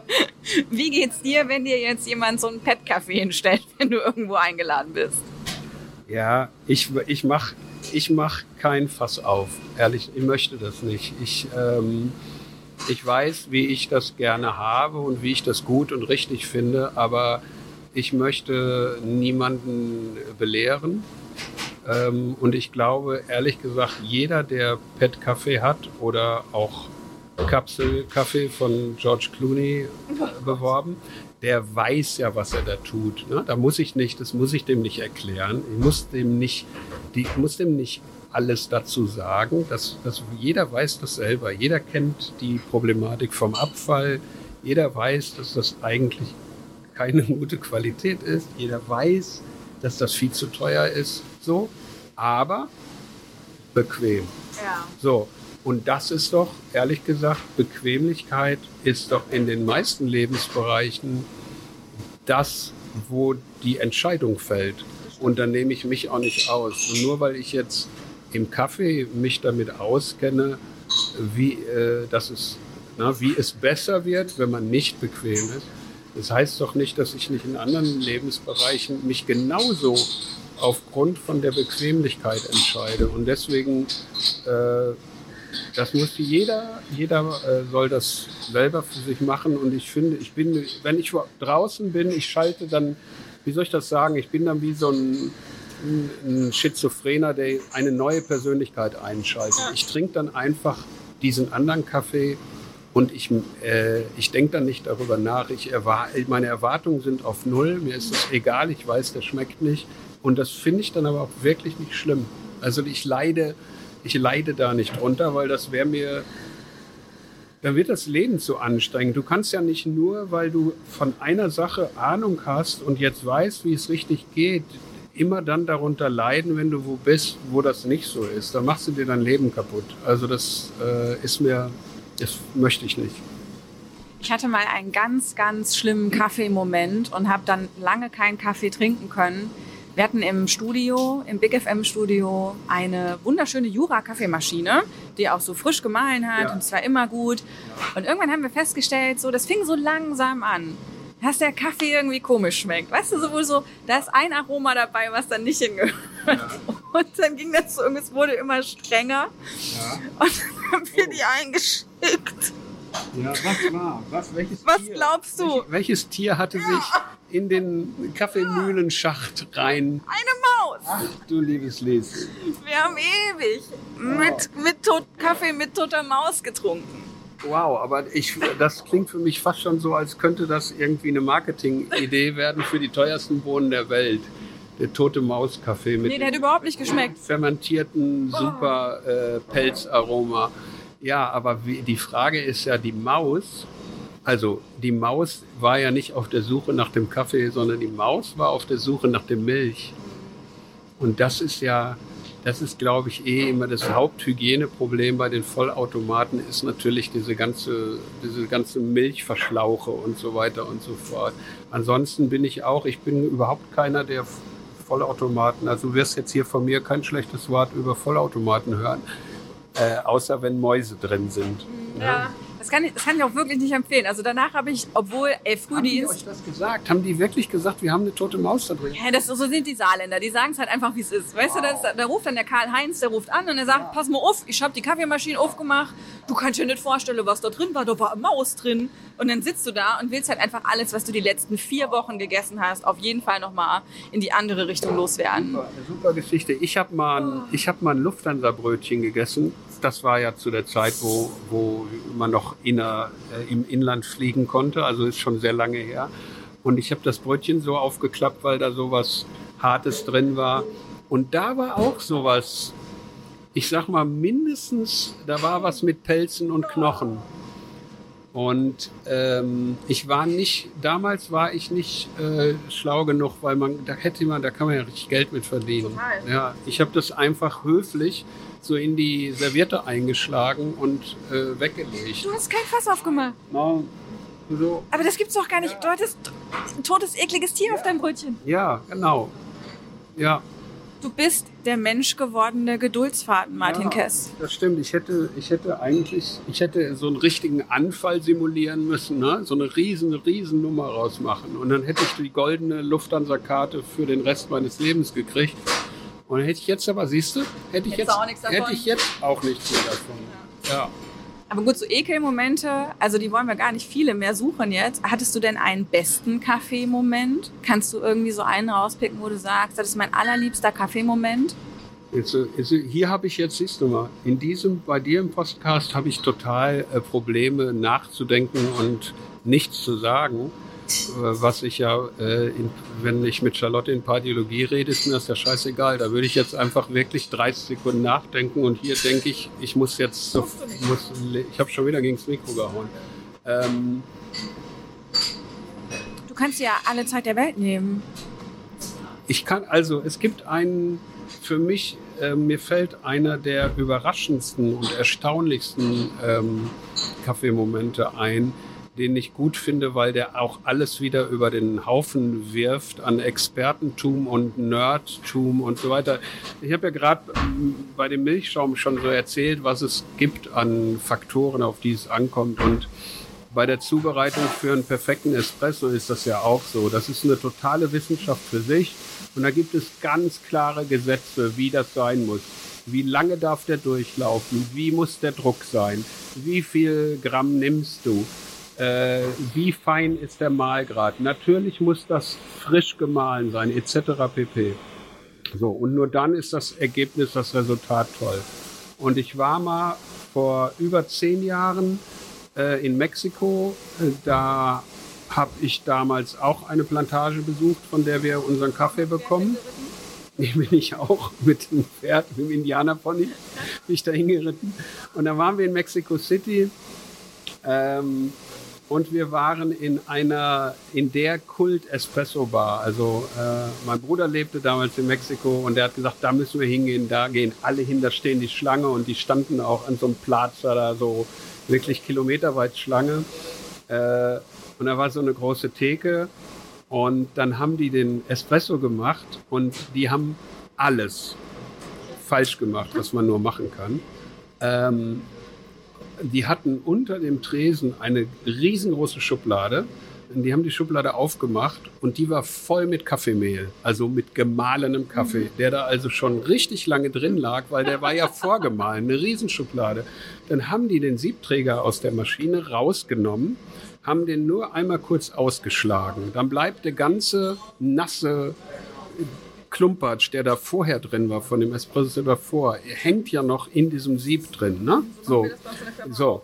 Und dann haben die diesen nassen Siebträger mit diesem, mit diesem Schmand durch die Schublade gezogen und haben den so na Pi mal Daumen, ohne jedes Maß, einfach so voll gemacht, haben den an, auch nicht getampt, wie man das ja machen muss, ne? fest und gleichmäßig und so weiter, und haben den einfach wieder eingespannt. Dann haben sie die Schublade zugemacht. Das heißt, in der Schublade lag jetzt nicht nur das Mehl, was schon jedes Aroma verloren hatte, sondern auch noch dieser nasse Schmand aus dem alten Sieb. So, und dann haben die äh, diesen Espresso gemacht und der ist natürlich auch nicht 25 Sekunden durchgelaufen, sondern weil der ja schon durchgefeuchtet war, viel schneller. So, und er war trotzdem lecker. So. Und das, das hat mich so, das hat mir so gezeigt, dass es, es gibt nicht nur einen Weg, ja. Es gibt nicht, es gibt gar keine Wahrheit und es gibt nicht den einen richtigen Weg, weil am Ende stehst du da, ne, du stehst in einer tollen Umgebung, irgendwie mit netten Leuten, guckst auf einen schönen Platz, trinkst das und sagst, ach, das ist richtig lecker. So. Und deswegen geben wir uns hier so viel Mühe. Es ist auch ein wunderschöner Ort. Also ich kann jedem, der in der Nähe von Köln ist, empfehlen, hier vorbeizukommen. Ist ganz in der Nähe vom E-Werk beziehungsweise vom Palladium. Ja. Wenn man dort ist, kann man quasi rüberlaufen. Also nehmt es auf jeden Fall wahr. Ist wirklich ein, ein wunderschöner Ort und auch tatsächlich, ich muss sagen, exklusive Qualität. Ich bin jetzt kein Gourmet, was so Kaffeesachen angeht. Ich kann von mir sagen, ich bin kaffeeabhängig, das auf jeden Fall. Seit ich im Frühdienst gearbeitet habe, jetzt hätte ich halt ansonsten safe nicht überlebt. Drei Uhr aufstehen ist ansonsten in keiner Form realisierbar für mich. Ähm, aber äh, tatsächlich ja, Liebhaber. Und ich bin. Man muss auch kein, äh, weißt du, man muss ja kein Gourmet und kein Experte sein, sondern äh, du hast ja recht mit deinen, mit, wenn du sagst, das ist lecker, hast du recht. Und wenn du sagst, das ist nicht lecker, hast du auch recht. So ist es einfach. So. Du bist so diplomatisch, Martin. Nee, ich meine das aber so. Wir machen das ja nicht. Ich bin, ich bin nicht für so ein selbstgerechtes Expertentum oder so eine Nerdhaftigkeit. Ich, äh, wir, wir geben uns Mühe und wir machen das so, wie wir es gut finden. Und äh, wir freuen uns, wenn dann andere sagen, ja, das ist, das, das ist lecker und ähm, ihr macht das gut. Und äh, da geht es aber nicht um irgendwelche Experten, sondern geht um, für mich geht es um die ganz normalen Leute, die äh, täglich diesen, zu Hause ihren Kaffee trinken. Und wenn die sagen, wir haben den irgendwo entdeckt oder uns hat den jemand mitgebracht und wow, der war wirklich lecker oder der, der schmeckt ja wirklich anders als das, was wir vorher kannten, äh, dann finde ich, ist, äh, das ist das, wofür wir das machen. Und auf jeden Fall merkt man ja auch eine große Leidenschaft fürs Thema an. Das ist auf jeden Fall auch irgendwie, ich finde, man merkt auch immer so in so Sachen, egal ob das jetzt ähm, Marken, Geschäfte, Institutionen oder auch Medienformate sind, man kann die, die mit wirklich viel Herz gemacht werden und mit Überzeugung so leicht von denen unterscheiden, die irgendwie eine andere Basis haben. Und äh, da kann ich nur sagen, man spürt hier einfach auch schon so ein ganz bestimmtes Flair, will ich es jetzt mal nennen, weil mir kein anderes Wort einfällt. Und so ein bisschen ist es auch so mit Pardiologie. Also ich erinnere mich an die aller, allererste Folge. Ich habe da gerade bei mir, war ich in der ersten Staffel vom Pferdemädchen-Podcast und da habe ich auch davon erzählt, weil mich das völlig umgehauen hat. Also ich bin ja wirklich großer Podcast-Fan und auch sehr abhängig. Ich habe einen Konsum von du kannst sagen, mindestens 15 Wochenstunden, die ich mit irgendwelchen Leuten im Ohr verbringe. Ja, es fängt ja halt alleine schon an, wenn du alles gesagt, die sind ja halt auch mal schnell fünf Stunden lang, ne? Also das ist schon mal dabei. Aber also 15 Stunden sind es auf jeden Fall. Und dann irgendwie habe ich über Spotify gesehen, oh guck mal, da gibt's was Neues. Haben mir das angehört und ich habe sofort mit euch geheult. Und es war wirklich, das war einfach, das war so schön. Ich wüsste gerne von dir, was sich mit Pardiologie alles für dich verändert hat, weil ich kann mir vorstellen, dass es massiv ist. Ähm, es ist nicht so massiv, wie du oder wie andere denken.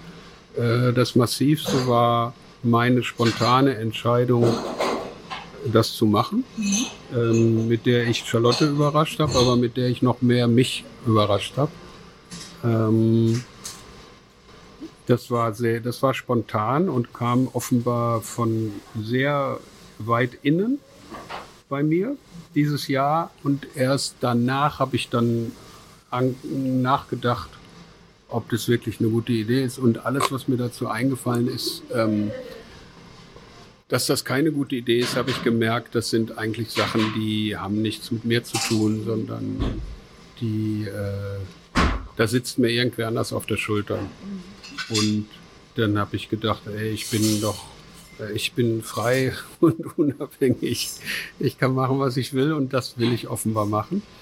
Ähm, ich habe dann gedacht, ich habe gedacht, das ist vorbei nach 15 Folgen.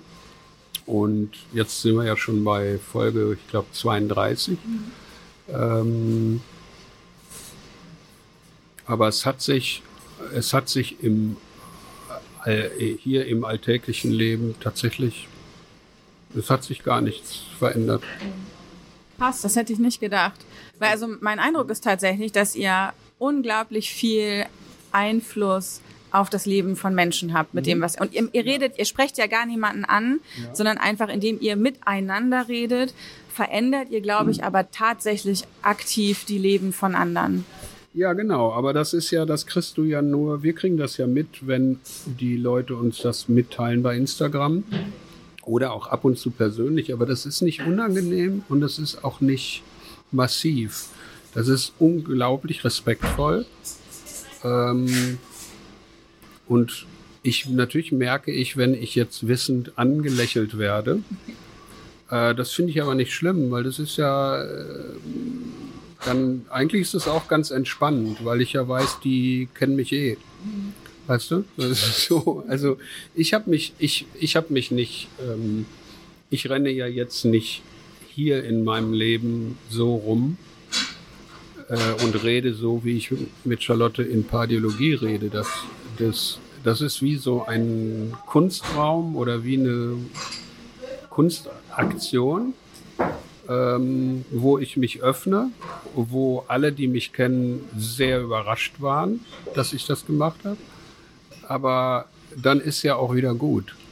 Dann gibt es ja auch wieder den ganz normalen Martin, der äh, also auch nicht anders ist als vorher.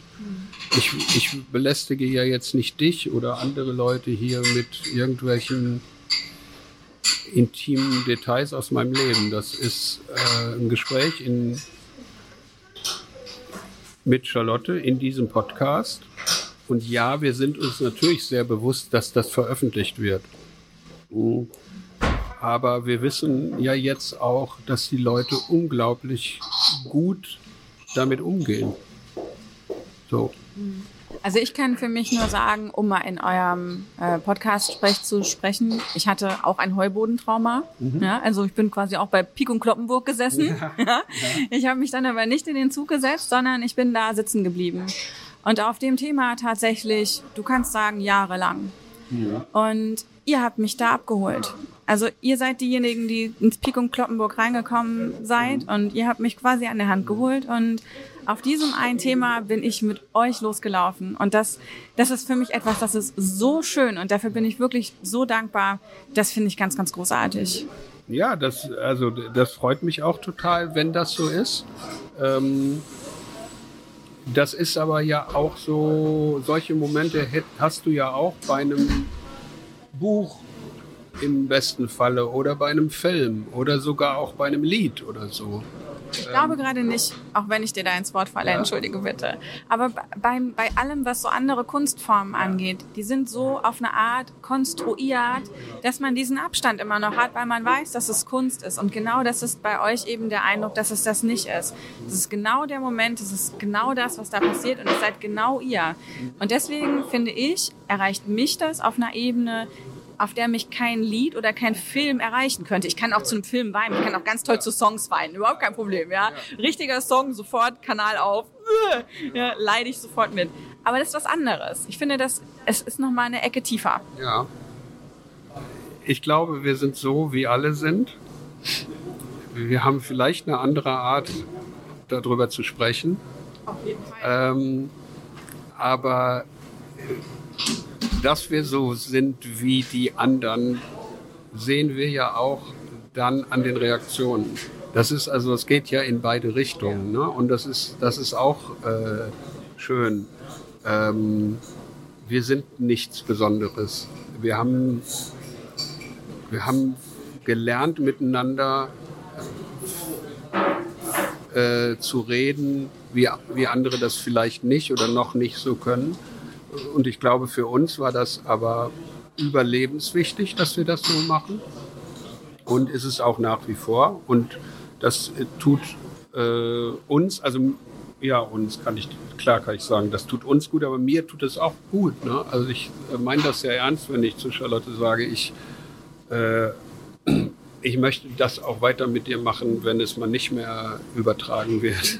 ja, wenn es mal nicht mehr als Medium da ist, sondern ich finde das ein, ähm, ich finde das total toll für ein Paar, so sich so aufeinander einzulassen und zu konzentrieren regelmäßig ne? oder zu einem festen Termin. Ähm, das ist das ist gut. Also das ist, das ist, das ist toll. Ähm, ja, und wir geben die Kontrolle, was dann daraus wird und was damit gemacht wird, ja total ab. Ähm, das, das wussten wir ja auch. Und ich finde, dass du und die vielen anderen, die das hören, da weiß ich, dass das total gut aufgehoben ist. Und wenn irgendein dummes Boulevardmedium kommt, dann ist das halt so. Das sind wir ja im Übrigen auch äh, schon lange gewohnt. Das, das, ich glaube, das können wir auch gut, weil das war von Anfang an so und ähm, das ist dann halt so. Und das gehört aber auch zu der guten Erkenntnis, dass das egal ist. Das, äh, also ich, das, das ist, ich habe früher schon immer gedacht, mir ist es eigentlich egal, was da draußen die Leute darüber denk, über mich denken oder über uns denken. Ähm, vielleicht ist es jetzt erst wirklich so. Und vielleicht ähm, habe ich jetzt auch noch mal anders gelernt, dass ich sowieso gar nicht beeinflussen kann, was irgendwer von mir denkt und über mich denkt. Du bist ja auch erst, ich glaube, im November so sichtbar geworden ähm, für die Zuhörer. Äh, konntest du dann zum Beispiel hier feststellen, dass sich hier was verändert, sodass dann so Leute quasi die Verbindung gekriegt haben? Ach, guck mal, das ist ja der Martin. Ja, ja. Ähm, wobei das ja jetzt im Van Dijk, also hier in Köln-Mühlheim, aber vor allen Dingen auch in Köln-Ehrenfeld, wo unsere älteste Espresso-Bar ist, wo wir angefangen haben, ähm, da, da sind natürlich auch Charlotte und ich ja vorher aus und eingegangen. Also sozusagen die, dieses Umfeld, die kennen das und die wussten das auch. Und ähm, ich habe hier nie das Gefühl, dass ich, dass ich jetzt hier komisch äh, beobachtet oder angeguckt werde. Nee, das ist wirklich das Kalche. Das ist total easy. Aber jetzt so zum Beispiel, als du hier diese, du warst so ein bisschen krank und man wusste nicht so genau und hatte irgendwie so tropische Würmer im Verdacht und so. Äh, übrigens hast du mal drüber nachgedacht, ihr seid doch mal durch dieses äh, äh, siffige Wasser äh, über euch gelaufen. Vielleicht ist es eine Spätfolge von da. Ja, also wollte ich nur noch mal, lass da mal noch mal das wirken so. Also ich kann mir vorstellen, dass dann auch so die Leute halt ganz viel sich auch berufen fühlen, dich quasi gesundheitlich zu beraten, weil man auch so, also du bist halt jemand, dem will man unbedingt helfen. Wenn man merkt, oh Gott, der Martin, der ist ist jetzt krank. Ich bin ehrlich gesagt überzeugt, ungesehen, wenn man jetzt wüsste, du brauchst eine Niere, ja. du würdest die bekommen. Ja, das, das freut mich, das ist schön. Ich, aber andererseits, ehrlich, es ist auch nicht so, dass Leute äh, auf mich zurennen und mich ungefragt zutexten. Das, ähm, das ist gar nicht so. Also dass die, äh, da habe ich schon auch so eine äh, offenbar auch, kann ich auch eine Ausstrahlung haben, die das verhindert.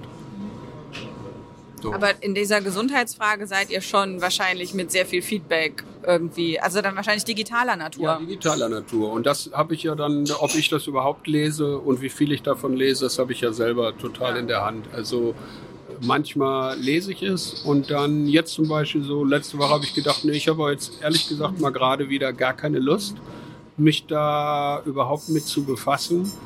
Ähm, ich lese mal gar nichts. Aber lesen ist ein gutes Stichwort. Es wird Pardiologie auch als Buch geben. Und wenn ich das in der Vorschau richtig gesehen habe, dann hat äh, eure Dr. Amalfi da sogar mitgewirkt. Also wir wollen, es wird ein Buch geben und das Buch äh, enthält nicht nur äh, so eine Art Querschnitt oder Best-of der unserer Gespräche, sondern es gibt darüber hinaus ähm, einordnende Texte, die sich mit den großen Fragen von modernen Beziehungen befassen. So, ähm, die das einordnen aus einer fachlichen Paartherapeutenperspektive, die wir ja gar nicht haben und die wir uns ja auch äh, ich hoffe, das machen wir immer wieder klar, die wir uns auch nicht anmaßen. Ne? Also wir sind keine, wir geben ja keine Tipps. Ähm, und können wir auch nicht, wollen wir auch gar nicht. Wir können immer nur über uns reden und bei uns bleiben. Aber wir haben ja was gelernt äh, von Frau Dr. Amalfi und auch von anderen. Ähm, und da gibt es natürlich viele Sachen, die sind allgemeingültig. So wie es allgemeingültige Dinge gibt, wie kriege ich ein Pferd auf den Hänger oder wie kriege ich den perfekten Milchschaum hin.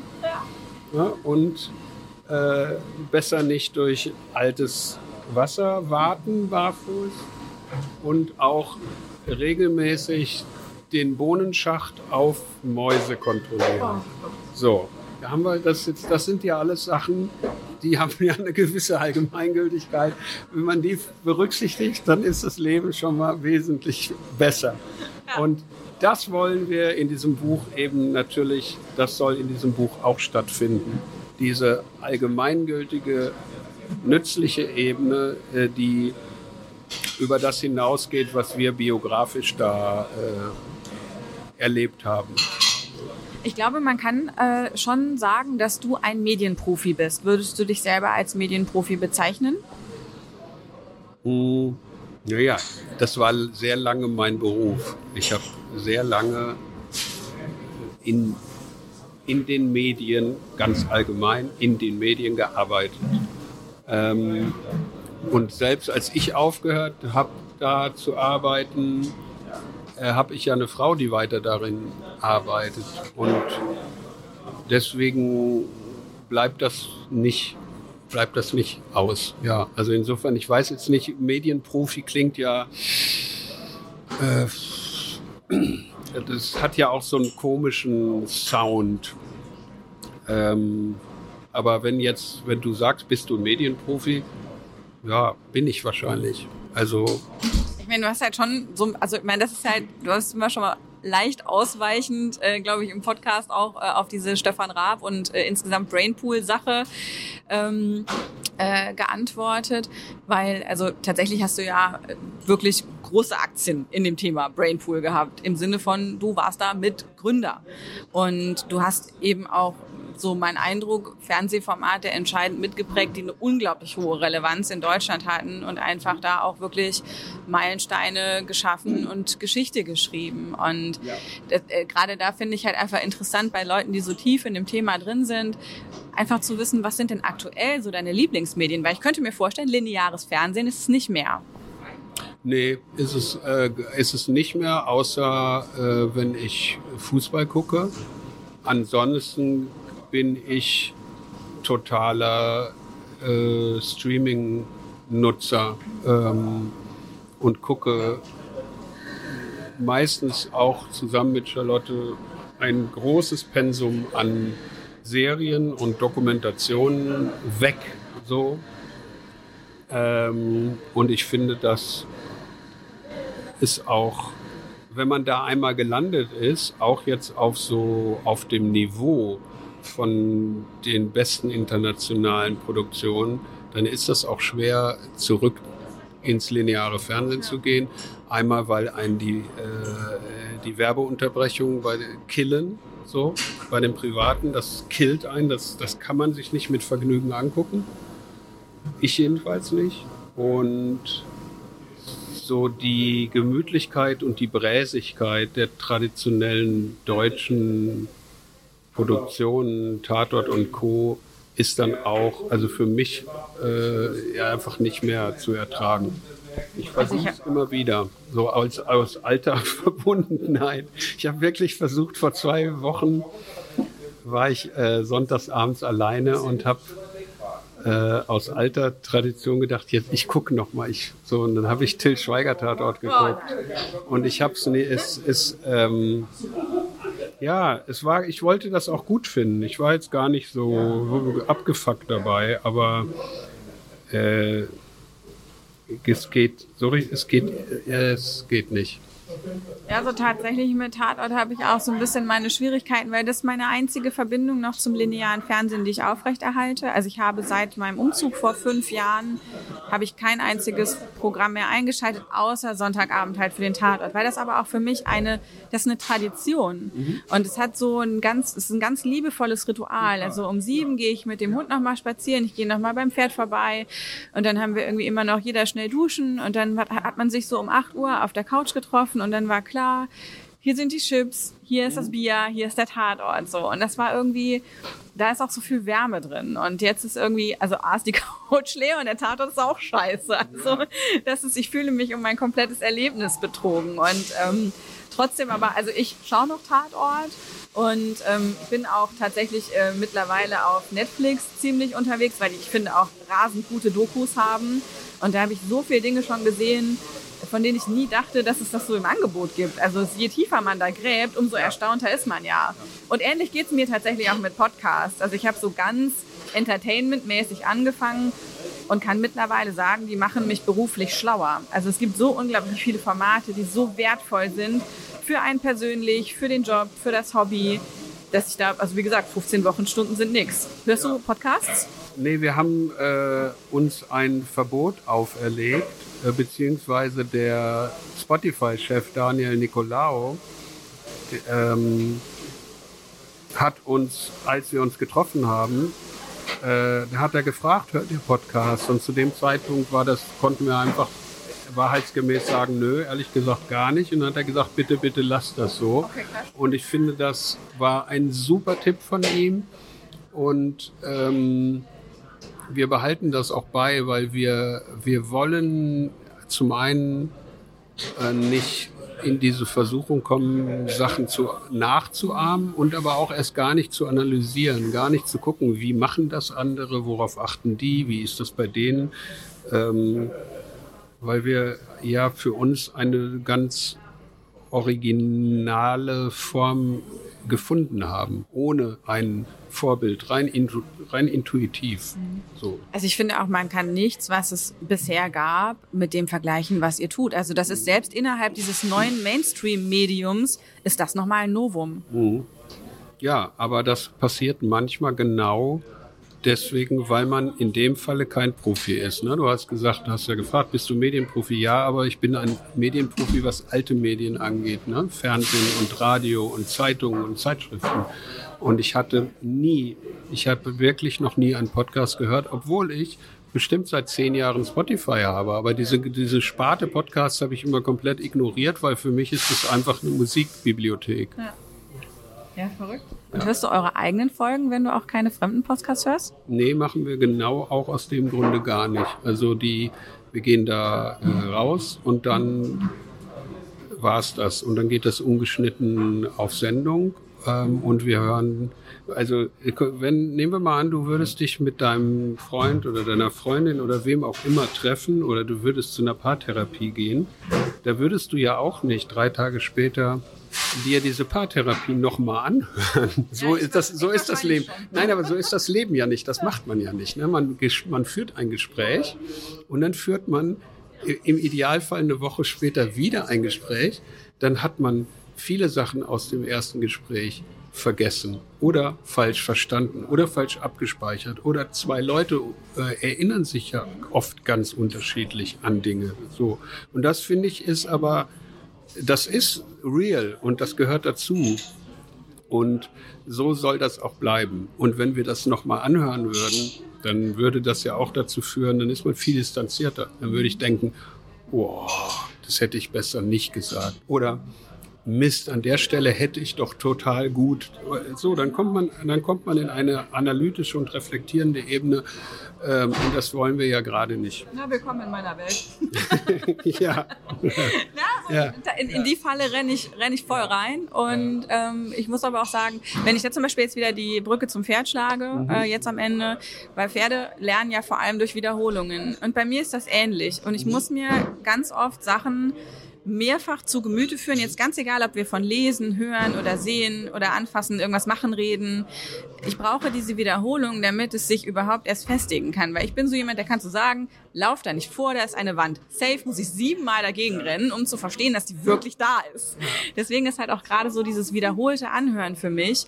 Daraus, also am Ende bei mir, vielleicht brauche ich auch einfach wahnsinnig lange, um Dinge ja, zu checken. Du hast ja auch ein anderes Format. Du bist ja auch in einer anderen Rolle als Gastgeberin zum Beispiel unterwegs und äh, du bereitest dich ja auch vor. So, hab, das merke ich ja. Du bist sehr gut vorbereitet. So und ähm, das ist für hierfür ja auch wichtig. Ne? Aber ähm, das wäre ja absurd, wenn Charlotte und ich uns vorbereiten würden. Weißt du, das wie willst du dich mit was mit was willst du dich vorbereiten? So soll ich dann zu Charlotte sagen, ja, ich habe noch mal in alten äh, Wikipedia-Einträgen ich habe noch mal ein altes Interview mit dir gelesen und du hast vor 18 Jahren aber mal gesagt, hättete, hättete. Das, ja, das, ja. so, so ja. geht Pardiologie nicht.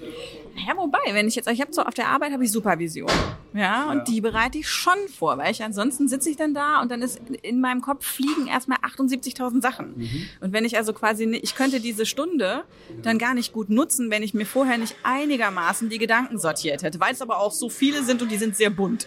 Ja, aber da hast du auch eine andere, glaube ich, Ebene an Reflexion und Analyse oder? Ach, ich hoffe. Ja, genau. Ja, genau. Ja.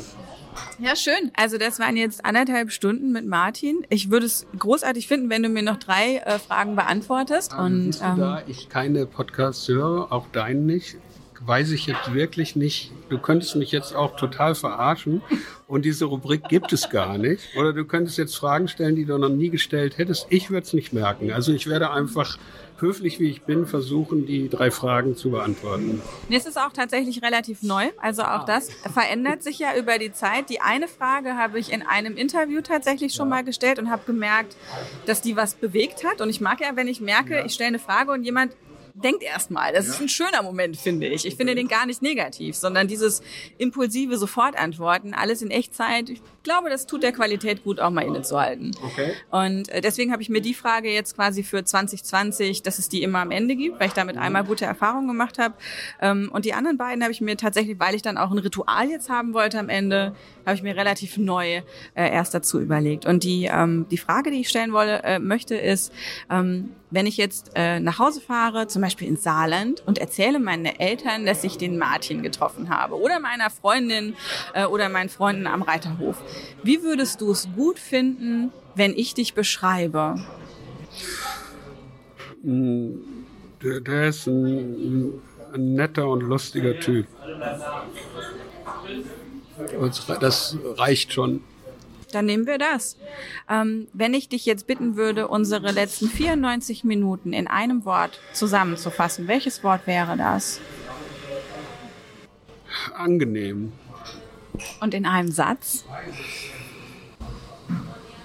Äh, die, es ist, also ich wundere mich, wie 94 Minuten so schnell vorbeigerauscht sind. Das freut mich sehr. Das waren meine drei Fragen. Vielen Dank. Gut. Dann äh, treffen wir uns beim äh, Pferdverladen, oder? Willst du dir das wirklich anschauen? Ja, ja, ja da, möchte, da, da möchte ich dabei sein, ja. Ja, okay. Ich, äh, Wenn es soweit ist, ich lade dich ein. Super. Nee, du sollst dein Pferd einladen, nicht mich. Ja. Ich gehe freiwillig. Ah, ja. Mit mir ist es nicht schwer. Ja. Mich, mich in den Transporter einladen, das geht ganz einfach. Okay. Das war der Pferdemädchen-Podcast mit Martin Kess aus Pardiologie.